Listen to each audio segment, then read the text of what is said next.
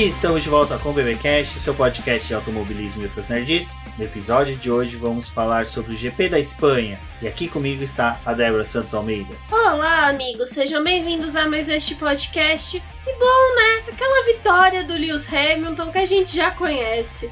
Faz a pole, lidera as voltas da corrida e vence com maestria. Exatamente, vitória com maestria porque soube aproveitar os pneus, soube utilizar os compostos como ninguém e tendo no retrovisor ali por muitos momentos o Max Verstappen. Então foi uma vitória interessante do Lewis Hamilton, mas também podemos falar que foi uma vitória interessante de estratégia novamente da Red Bull, que fez um jogo de equipe ali muito interessante, bem bacana para quem soube acompanhar a categoria este final de semana na Espanha. Bom, e para vocês que estão ouvindo esse podcast, não deixe de conferir a nossa campanha lá na plataforma Após, onde vocês podem auxiliar no crescimento e desenvolvimento do boletim do Paddock. Então é só vocês acessarem o link que está nesse post e contribuir com qualquer valor, porque você já vai estar auxiliando a gente. Para você que é apoiador do boletim do Paddock, temos todo esse agradecimento por tudo aí, por ter auxiliado o boletim nessa empreitada. E agora nós temos mais uma ferramenta aí para auxiliar o boletim do Paddock na sua manutenção, que é a nossa lojinha. Então vai ter o link no post dessa publicação, já tem também lá no site, na sua home, como acessar a loja. É, é uma loja em que nós já estamos disponibilizando três estampas diferentes, então vocês podem lá dar uma conferida. Quem quiser já pode comprar, adquirir. As estampas são de excelente qualidade, não se preocupe, não é daquelas que quando você lava perde o atingimento da estampa ou estraga. É uma loja que já é conhecida muito por já proporcionar vendas para outros produtores de conteúdo. Então fica aí a dica. E é lógico, a gente pede aí para quem, quem for comprar, marque a gente, compartilhe as fotografias com as camisetas, com os imãs, com tudo. É lógico, não tem como você colocar o imã em você, a menos que você tenha uma placa de titânio, ou seja, o Wolverine para pegar o imã em você. Mas se você comprar lá, compartilha com a gente, avisa a gente, vai ser bem bacana essa interação com mais esta ferramenta que veio para auxiliar na manutenção do boletim do Paddock.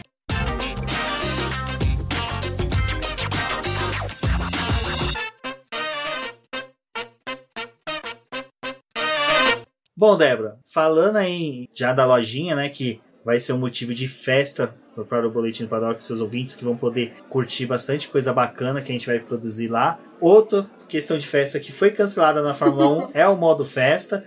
A FIA veio com essa regra agora que vai ser implementado a partir do GP da Bélgica, né, em Spa-Francorchamps, que vai dar um tempero muito especial no quali. É lógico, Mercedes deve despontar de qualquer forma, mas só que 7 km sem o modo festa deve aproximar os motores Renault da Honda com certeza. É, exatamente, Rubens. O modo festa ele é bem conhecido por ser utilizado durante a classificação. Basicamente, o que acontece é, todos os motores que a gente tem na Fórmula 1, que são feitos pela Mercedes, Ferrari, Honda, eles têm o modo festa instalado, que é um sistema que dá mais potência para esse motor. E ele pode ser adquirido de três formas diferentes ele auxilia a aumentar a rotação do motor, mas ele também pode servir como a forma que o combustível é injetado dentro da câmara de combustão e do tempo de ignição do carro. É um sistema muito complexo, a gente sabe que o motor da Fórmula 1 também é um, um motor muito complexo, ele tem vários é, sistemas ali e tudo isso é auxiliado para poder dar mais potência para o motor. Mas o motor não mantém essa potência em todo o seu final de semana. Até porque não tem como você manter essa potência esperando que esses motores durem o tempo que é esperado com que eles façam a, o período para poder atender várias corridas. Então, durante os treinos livres, mesmo quando eles estão fazendo aquele modo de classificação, o motor não está sendo exigido ao máximo. Eles têm um parâmetro do que o motor vai poder fazer na pista, mas eles nunca exigem ele mais do que deve. E essa forma só fica para ser utilizada durante a classificação, que é quando eles precisam para poder ter mais potência, para poder conseguir a melhor posição. É isso que acaba ditando muito o rumo das corridas. E durante a corrida eles dão aquela modificada porque também não precisa ter é, precisa ter a potência, mas é mais utilizada para você fazer ultrapassagem. Também não é algo que precisa ser constante. E aí a FIA veio com essa ideia de cortar o modo festa, eliminar isso dos motores para que haja mais competição e para que as equipes parem de ficar fazendo esse, essa utilização dessa potência extra, que não deveria ter necessidade. O que eles alegam é que vai diminuir o custo do motor, o motor vai poder ser utilizado por mais tempo, vai garantir a maior durabilidade dele e acaba influenciando no modo da corrida. Então é um sistema que ele acaba auxiliando as equipes, mas não é tão bem-vindo assim para todo para todo o sistema de competição, né? A Mercedes acha que isso não vai influenciar, até porque, bom, falando realmente, né, o motor deles é extremamente superior ao dos outros. A Honda ela tá engatinhando no processo de melhorar esse motor e a própria Ferrari também, né, depois que teve todo aquele problema lá que a gente ficou por debaixo dos panos a respeito do motor da, Mercedes, da Ferrari, ainda assim é um motor que também está em desenvolvimento. Então eles acham que tirando esse modo festa, as equipes vão ter como desenvolver esses motores de uma melhor forma, ter uma performance igual durante a classificação e a corrida e aproximar mais eles. Para Ferrari, eles acham que isso vai ser bem-vindo, porque pode sim realmente diminuir um pouco essa, é, essa distância que eles têm com a Mercedes mas eu acho que é algo bem discutível, até porque assim, a Mercedes ela fornece o motor que ela, o motor que ela usa é o mesmo que está na Racing Point e o mesmo que está na Williams. Então quando tem atualização, eles fazem para todos os motores. Então é o mesmo motor que essas equipes utilizam. Para Williams, esse modo festa, por ser um carro inferior, ele é responsável por auxiliar eles durante a classificação.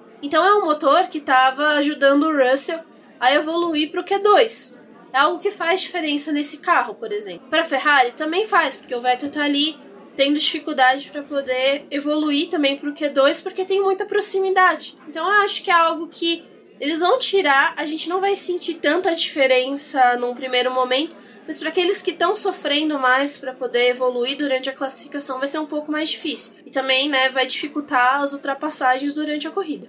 É, ou seja, a gente deve ver bem uma aproximação das equipes para o Racing Point para Williams, né? Os motores Renault, como você falou, o modo festa deles não é uma coisa que avança tanto, que dá uma garantia tanto assim de performance, mas ainda existe. Então, de, é, quando se cancela da Mercedes, cancelando da Renault, vai nivelar, então não deve mudar muito. A da Honda é uma incógnita, né? O modo festa deles, a gente não sabe, nem a própria FIA divulga muito, fala sobre quanto que eles têm de avanço, quanto que eles têm de melhora. Só vai perceber realmente isso, essas mudanças todas, no quali, no treino classificatório lá do GP da Bélgica. É, parece que a Honda ela já não estava meio que desenvolvendo o motor já girando nesse modo festa. O motor da Honda está sendo desenvolvido como um conjunto todo para poder auxiliar a equipe a ter potência de modo geral. Então eu acho que eles não estão tão preocupados com isso. E tendo essa devida aproximação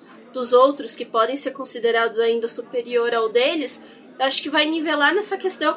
Mas assim, pra Mercedes a gente não vai ver tão, tanta diferença na Mercedes. Uhum. Na Mercedes em si, eu acho que o carro é muito equilibrado, o motor também pode não ter esse modo, mas ainda assim ele acaba ganhando porque ele tá num carro adequado que foi feito para ele. A Racing Point, eu acho que a Racing Point ela tá aí nesse meio, nesse meio termo, né, das equipes. Eu acho que ela acaba se beneficiando de ter um motor sim, mas eu não sei o quanto que isso influencia tanto na parte classificatória deles, porque acho que talvez deve ser meio que parecido com o que acontece com a Mercedes, né? Já tem um carro que parece ter um conjunto bom, o motor é só mais uma parte desse projeto. Mas na Williams acho que a gente vai ver mais a diferença porque é um carro que tá andando no fim do grid, assim, de qualquer forma. É um carro que tem dificuldade para poder ter uma, um avanço para a segunda parte da classificação. Eu acho que para o Russell talvez comece a ficar um pouco mais difícil da gente ver ele nessa parte, dependendo, né, tirando isso do motor. Exato. O que vai ser interessante é disso, né? A Mercedes realmente acabou o modo festa, vai ser o perfil da pessoa que toma um engove antes da festa e pós a festa.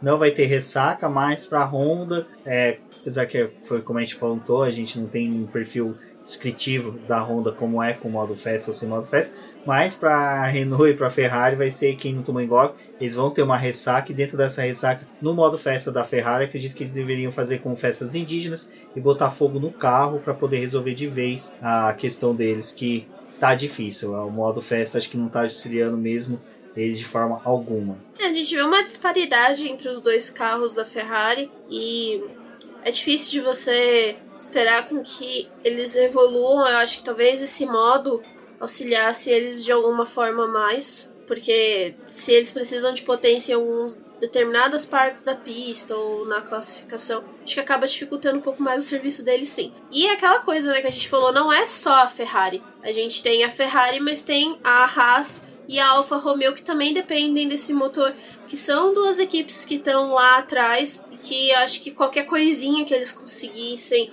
fazer na classificação já dá uma diferença para eles durante a corrida, né? Então vai ser esses fiapinhos aí que acho que vão fazer a diferença.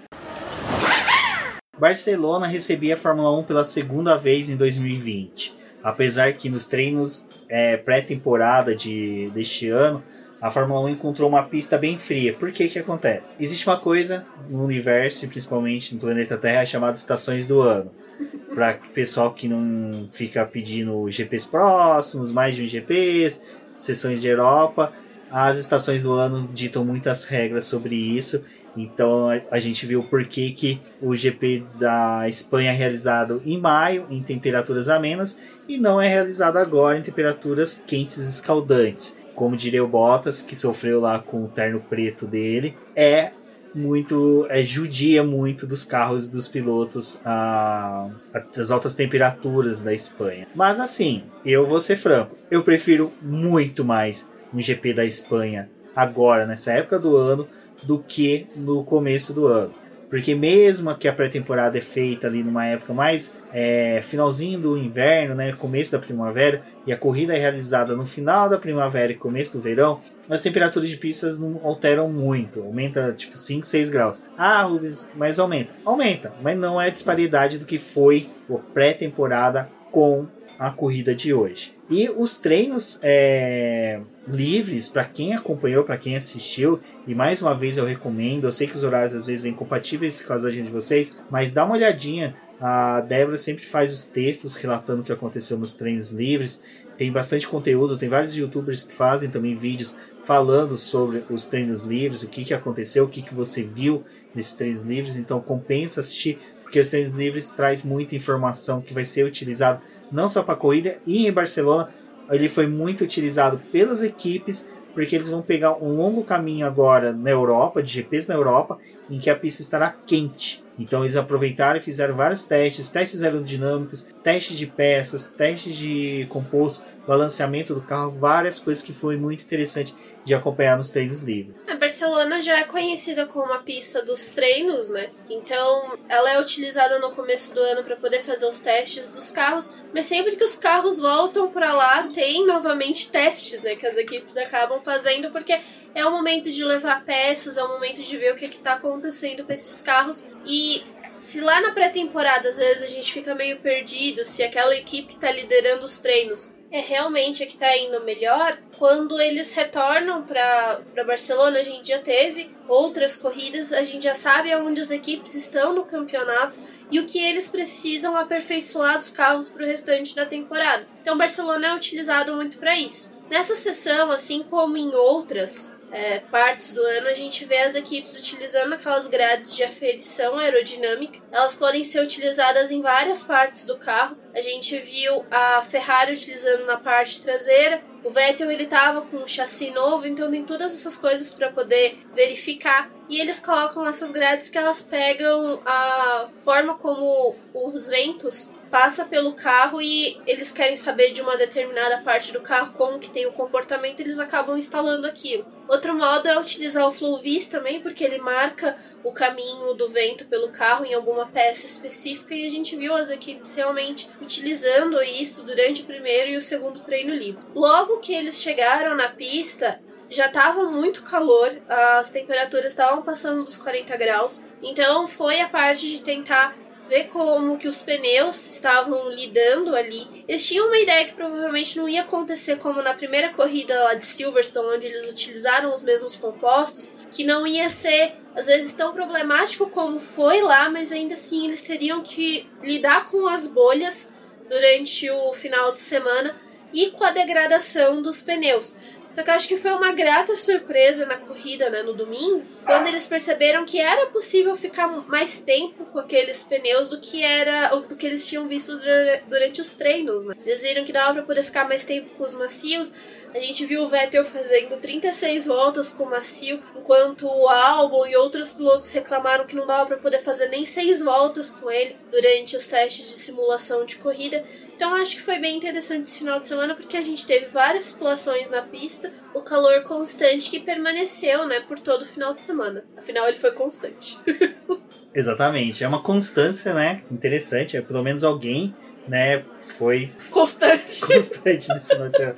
Ah, mas o que é legal é que é o seguinte: é um calendário curto com corridas muito próximas as equipes não estão vetadas de trazer atualizações para os carros. Então, o que, que eles qual que foi a vantagem desses treinos livres? Eles já tinham números que eles tinham da pré-temporada, tiveram atualizações que vieram com os carros em algumas etapas, tiveram também atualizações principalmente em Silverstone por causa da proximidade da fábrica com o, a pista, então teve muita equipe que levou peça. Para cada treino livre. Você tinha uma rodada de peças ali sendo trocadas, então às vezes uma peça uma asa que compõe uma aletas, né, que compõe a asa traseira, eles viam como ela se comportava junto com a asa dianteira, com peças novas, com regulagens novas. Então eles trouxeram tudo também isso para Barcelona e começaram a fazer comparativos do que o que estava sendo feito ali neste final de semana, na sexta no sábado, com o que foi feito na pré-temporada. O que, que o carro evoluiu,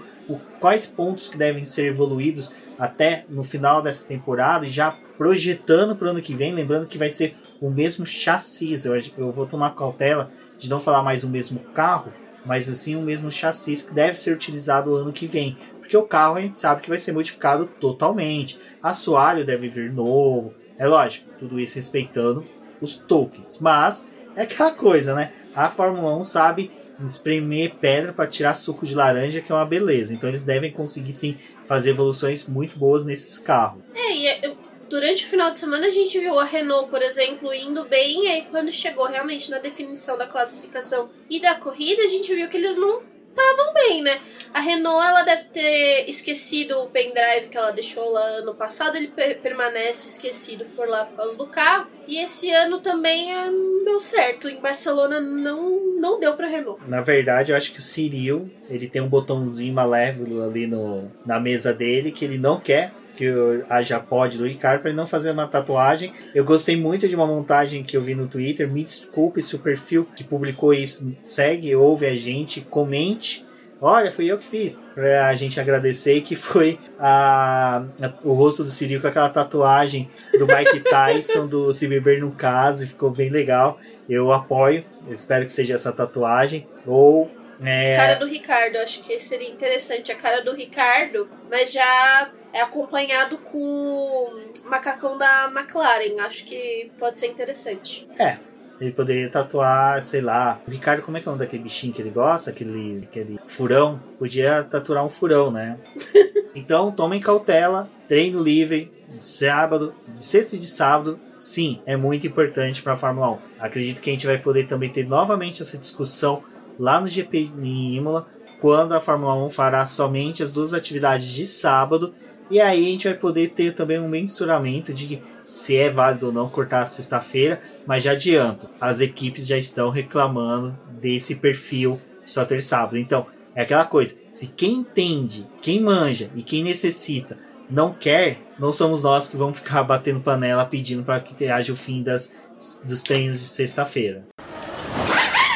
Interessante foi o primeiro rádio do Sérgio Pérez quando ele conseguiu colocar a Racing Point no status quo dela durante a temporada, que foi simplesmente parafraseando Chapolin, que era se aproveitam da minha nobreza. Brincadeira, não teve esse rádio, mas teria sido bonito, porque a Racing Point realmente se provou que necessita do Sérgio Pérez para é, colocar o carro em linha. Não é um desmérito ao Stroll, porque se a gente colocar numa balança a experiência do Sérgio Pérez com a experiência do Stroll, a do Pérez vai ser muito maior, ele tem muito mais anos de Fórmula 1 o Stroll ainda é um piloto em formação, assim como Verstappen é, Leclerc é, Lando Norris e até o Carlos Sainz. São pilotos que ainda estão um longo caminho na categoria. Mas Sérgio Pérez se provou ser necessário para a Racing Point, sim. E apertando ainda mais essa decisão aí da Racing Point se vai contratar ou não Sebastian Vettel, que mais para frente a gente vai falar também se provou um bom piloto em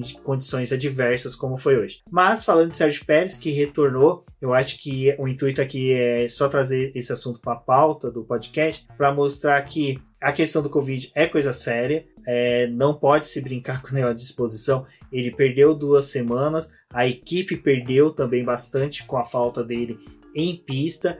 Mas ficamos contentes que ele voltou saudável. Acho que o que fica agora são nossos votos para que a categoria e os pilotos tenham ciência de que não podem furar a bolha da Fórmula 1 para simplesmente extravasar as vontades neocapitalistas imperialistas que esses pilotos possuem. É, o Pérez ele se mostrou realmente que estava fazendo falta para a equipe. Eu acho que ficou mais nítido talvez durante a corrida, porque na classificação ele ficou distante do Stroll. O Stroll classificou na quarta posição e o Pérez em sétimo. Mas é um piloto que se faz necessário, principalmente para os ajustes do carro, ele já conhece já está inteirado com o time, então tudo isso faz diferença. E outra, ele ficou duas semanas parado, né? Por mais que seja um período pequeno, ele estava com a Covid, mas ainda assim ele seguiu tentando fazer os treinos dele para poder manter a forma e voltar da, da melhor forma possível para poder guiar o carro da Racing Point. Mas eu acho que mesmo assim ainda dá aquela sentida né, no primeiro momento. Exato, então torcemos aí para que ele tenha uma saúde boa durante o resto do campeonato e que nenhum outro piloto fure e eu pegue o Covid e transmita para outras pessoas. E eu acho, Rubens, que ainda vale ressaltar sobre a classificação que a gente teve esse domínio da Mercedes, que esteve lá ocupando as primeiras posições, o Hamilton voltou a cravar a pole com o Bottas na segunda posição, mas eu acho que foi um resultado do final de semana que eles tiveram. Eles lideraram desde o primeiro treino livre, então eles já estavam mostrando quanto eles iam se colocar à frente ali durante a classificação.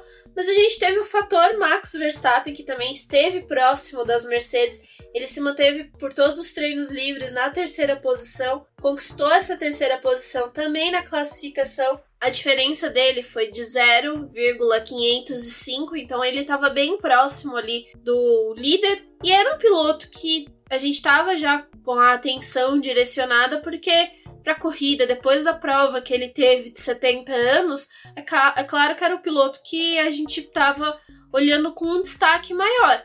Eu acho que a única coisa mais surpreendente que teve dessa classificação é que por todo o final de semana que a gente viu eles reclamando, né, dos pneus duros, porque estava muito quente, então eles não tinham a aderência necessária para poder ser capaz de virar uma boa volta. O macio tinha aquela questão de se ele ia acabar muito rápido, e o médio talvez fosse o ideal para aqueles pilotos que né, os 10 primeiros que iam largar com o pneu da classificação. E acabou que todo mundo escolheu o macio mesmo, fez toda a classificação com os macios. Então acho que foi interessante, porque a gente teve essa proximidade, teve essa questão dos pneus, colocava meio que em igualdade, né, a busca deles durante a corrida, e eu acho que isso acabou chamando atenção. A gente teve o Vettel, que não evoluiu de novo pro Q3, ele ficou, mas ele ficou ali naquela beira, né? Ficou na décima posição. Aí quando o Gasly virou uma volta muito boa, ele caiu e ficou em décimo primeiro. A AlphaTauri é uma equipe que está desde o começo da temporada tentando obter a melhor classificação possível.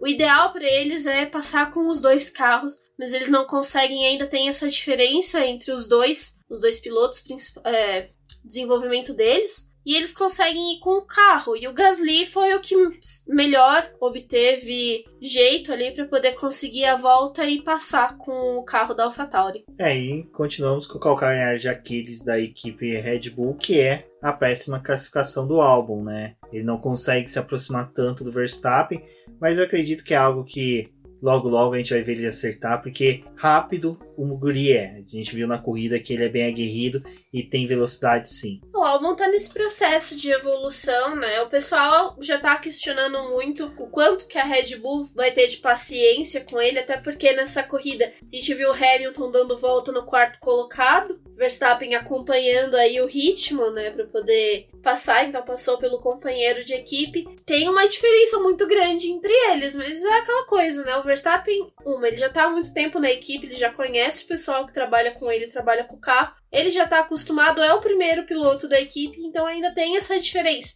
E qualquer piloto que entrar na Red Bull vai ser muito diferente do que é o Verstappen. É, o Verstappen, o que, a Red Bull faz? Coloca um banquinho, fala, senta Verstappen, e constrói o carro em torno dele. E vai perguntando o que, que você quer, como você quer. E pro álbum, ele tem uma tocada diferente. A gente vê o Verstappen ele é agressivo em determinados momentos. O álbum ele é agressivo a todo momento. Ele é muito agressivo. Ele, ele, ele, ele realmente tenta buscar ao máximo velocidade. É, então é legal. Se, próxima vez vocês acompanhem a corrida do álbum, vocês vão ver que ele, independente se ele vai ultrapassar um retardatário, ele vai ultrapassar um outro piloto, ele é agressivo nessa ultrapassagem. Ele é muito mais do que o Verstappen. A diferença é que o Verstappen, a gente no começo teve aquelas questões de que ele batia muito mais, ele era muito mais negligente. O álbum não, o álbum ele é muito mais agressivo, mas só que ele ainda tá se moldando dentro da Red Bull e tem um bom futuro. Mas é aquela coisa, né? A gente torce sempre para o melhor do piloto para que tenhamos o melhor na Fórmula 1.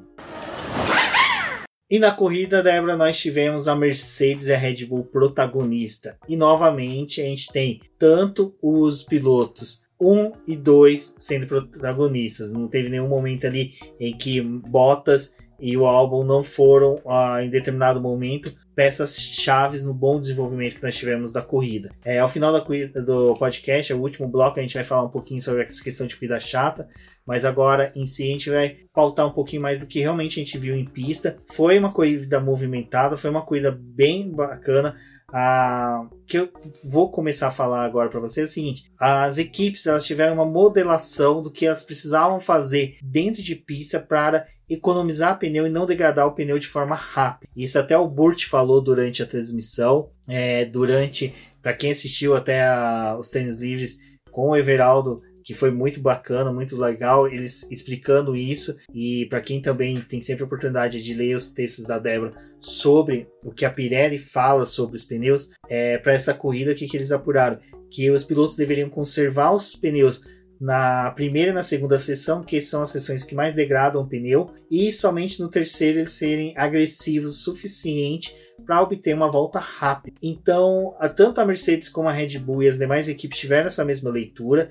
E é por isso que nos primeiros minutos da corrida nós tivemos os carros bem próximos. A gente teve é, diferenças de 2, 3 segundos entre os ponteiros e novamente ali atrás pilotos abriam a asa móvel. A gente viu uma sequência de 3, 4 pilotos abrindo a asa móvel, mas ninguém conseguindo se aproximar para ultrapassar, porque infelizmente o traçado não dá essa abertura, essa facilidade para os pilotos. Mas é, os pneus foram novamente também peças chaves da corrida, apesar que a gente acha que pneus só aparecem como é, vilões da corrida que favorecem para o espetáculo quando eles estouram, quando eles criam bolha, mas não, às vezes somente por causa da conservação dele e o modo de condução dos pilotos para conservá-los faz com que eles se tornem também peças chaves da corrida. E dessa vez foi sim, os pilotos souberam fazer essa leitura de como é, conduzir na primeira e na segunda sessão, como ser rápidos e constantes na terceira. E assim foi durante toda a corrida, né? A gente via que os pilotos faziam muito bem é, esse perfil de conservadores e agressivos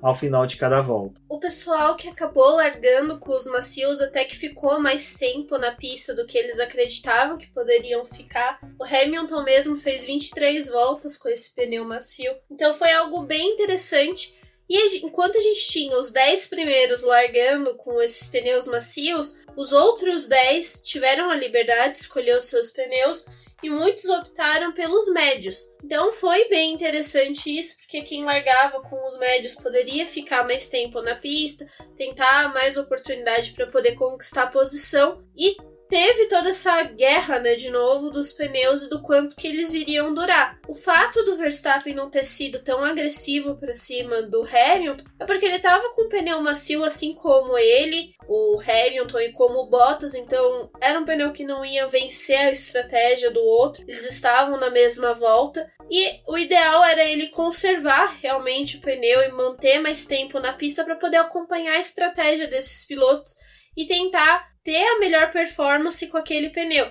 Tanto que a gente viu depois nas, nas últimas voltas, quando ele foi fazer a troca, que ele já não estava mais conseguindo ficar com esses compostos, que eles também já não estavam sendo tão agradáveis para a tocada do piloto. A gente teve pilotos que fizeram apenas uma parada, que foi o Sérgio Pérez e o Vettel. O Pérez ele trocou do macio para o médio, Talvez para a estratégia do Pérez fosse um pouco melhor, realmente, porque os médios são pneus que costumam durar mais. E pro Vettel, ele teve que permanecer mais tempo na pista com os, com os macios. Foi crítico ali, porque, bom, a Pirelli falou que deveria ficar 35 voltas com o pneu, ele fez 36, uma volta a mais. Mas ainda assim, né, com a condição da pista, acho que se tivesse ficado calor a pista inteira, o tempo inteiro, acho que não seria a melhor performance para ele acabar com esses compostos. O que a gente teve aqui já no final da corrida começou a formar nuvens de chuva perto do autódromo que também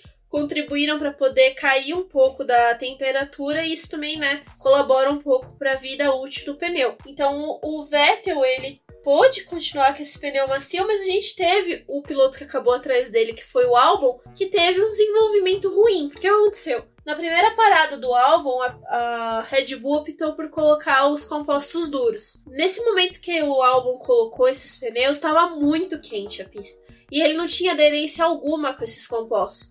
Serviu como uma forma da Red Bull ver que esses pneus não realmente não iriam funcionar e optar por uma parada única para o Verstappen não ia ser tão bom assim, porque ele não ia conseguir chegar no Hamilton para poder realizar a ultrapassagem, mas ele possivelmente perderia a posição para o Bottas por causa da falta de aderência. Então, qualquer erro que ele cometesse era a chance do Bottas se aproximar e tentar a ultrapassagem. Então, a Red Bull optou por colocar os pneus médios e seguiu a mesma estratégia que a própria Mercedes optou para os dois pilotos dela. Exato, e o que é interessante de tudo isso é que, como a gente falou, o Verstappen conseguiu se manter bem próximo até mesmo do, dos pilotos da Mercedes, porque ficou entre eles, mas o que a gente coloca é que já na largada ele conseguiu ultrapassar tipo Bottas, o que foi fundamental para essa estratégia que a Red Bull traçou, e você viu que foi um jogo realmente assim de marcação.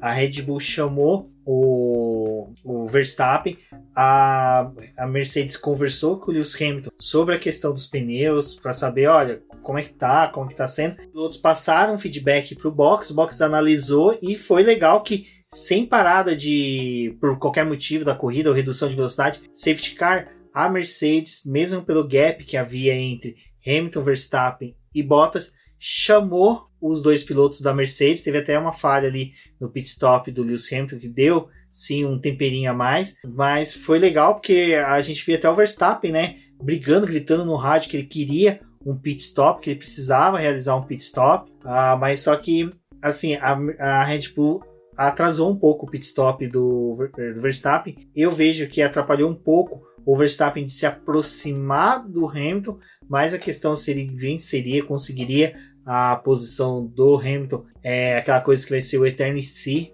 dessa corrida. Não, e se disso é que aquela coisa, talvez se a Red Bull tivesse realmente realizado a parada dele antes, quando teve o erro do Hamilton, ele teria saído um pouco mais perto, né? Teve o erro, eles estavam ainda nessa parte de fazer pit stop, então acho que não foi tão eficaz. Aproximou eles de novo, mas não era aquele tempo suficiente para o Verstappen chegar nos carros. Esse é um eterno em si, assim como as outras corridas, né? Bom, e nesse cenário a gente viu que com os carros já e os pilotos sabendo lidar com os pneus, aí que foi tendo distanciamento entre os pilotos, entre os grupos, né? os três ponteiros simplesmente avançaram, como a Débora falou, a gente viu o Lewis Hamilton dando volta até o quarto colocado, e uh, os miolinhos ali, a gente viu muita briga entre Leclerc e o Lando Norris, que foi sensacional, até o momento que o Leclerc veio até o apagão do motor e ia rodar. É, é ruim porque a Ferrari estava tendo um bom desempenho com ele, né? Então a gente viu até o Leclerc e o Vettel andando bem próximos durante a corrida, então estava um cenário bem interessante ali para os dois carros de Maranello. O momento da parada dos dois até que foi junto, porque a Ferrari chamou também os dois juntos para realizar o pit stop. Então eles estavam realmente próximos na pista, mas a estratégia deles era bem diferente, porque o Vettel largou de médio e a, a Ferrari optou por parar ele na volta 29, assim como ela fez com o Verstappen, que Leclerc. com o Leclerc, que parou também na volta 29, só que ele tava com o macio. Eu acho que o Vettel talvez ele poderia ter ficado um pouco mais de tempo com esses pneus médios